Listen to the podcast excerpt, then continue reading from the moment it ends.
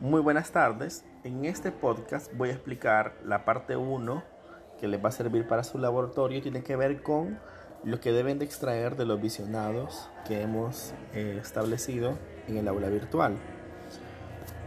En primer lugar, en el juego de la muerte es importante que ustedes verifiquen el tipo de presión. Cómo actuamos cuando tenemos cierta eh, presión social a nuestras espaldas otro punto importante que hay que verificar y que forma parte de los elementos del concepto de banalidad del mal tiene que ver con la repartición de la responsabilidad. El cómo hay alguien que le dice al participante, nosotros nos hacemos cargo. Cómo se difumina lo que es la responsabilidad. En otro sentido, el aspecto del deber lo que debo de hacer. Fui contratado en este juego para hacer esto. O fui seleccionado en este juego para hacer esto. Cuando la eh, presentadora le dice, hazlo, es lo que te comprometiste, hazlo. No te preocupes por las consecuencias, nosotros asumimos.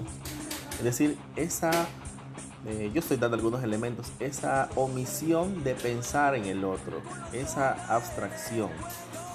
Ese tipo de elementos son importantes para verificar cómo entramos en este juego. Punto número 2, en el visionado La banalidad del mal, que es una explicación de algunos profesores de la UNED, que es una universidad española, que establece algunos elementos de ciertas películas, que da una explicación. Es interesante en cuanto que ahí dan el concepto de banalidad del mal, cómo se diferencia con la maldad radical y cómo se disecciona el concepto en cuanto a las actuaciones de aquellos agentes burócratas. En este sentido es muy importante porque si se fijan en el ejército alemán durante el Tercer Reich lo que había era una distribución. Primero, una organización burócrata, es decir, el, el funcionario actúa conforme a la ley y la ley decía que había que separar a los judíos y ponerlos en un campo de concentración.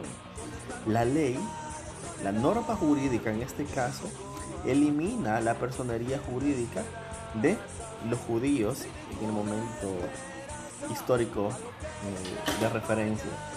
Entonces, como el derecho también puede eh, servir para realizar ciertos actos que son definitivamente delictivos, ilegales, crímenes contra lo, como la humanidad, como finalmente se corroboró. Perdón por los gritos, pero bueno, eh, estamos de vacaciones, espero que lo, disculpen. Bueno, no vacaciones, sino que por esto de idiota. En fin, los conceptos son muy importantes. Pueden fijarse en eso, en el segundo visionado. Y por último está también eh, la historia de Hannah Arendt cuando cubre el famoso juicio a Adolf Eichmann en Jerusalén. ¿Cuáles fueron sus, sus análisis? ¿Cuáles fueron sus disertaciones? Eh, ¿Qué es lo que observó en Adolf Eichmann? Recuérdense que antes uno decía, bueno, pero lo que este señor hace es malo porque él es diabólico. Entonces uno de los grandes mitos que se separan acá es que no, no siempre actuamos mal porque somos diabólicos, porque tenemos un pacto con Satanás o porque somos innatamente nuestra naturaleza malvada o social, sino a veces el peor mal que se hace es cuando pensamos que hacemos lo correcto, cuando pensamos que realizamos eh, nuestras labores de manera eficiente. Eichmann era eso, era un burócrata, era un empleado que solamente quería ser eficiente. ¿Qué podían darle a Eichmann? Un bono por matar más, por mandar más gente a los campos de concentración. Entonces, ¿cómo instrumentalizamos lo humano por algo que es netamente burócrata, administrativo o jurídico institucional? Todo eso lo van a poder observar y por último la recomendación es analizar en una de las preguntas que les he puesto tiene también van a sacar mucho para su formulación en la exposición que hace Hannah Arendt, en la película de Hannah Arendt, en la universidad casi al final y que también está inmersa en el video eh, que les he recomendado, en el, en el segundo video, que es un análisis de la universidad, del Departamento de Comunicaciones de la Universidad UNED. Ahí también está esa parte, ese fragmento, y lo van a poder ver en la película.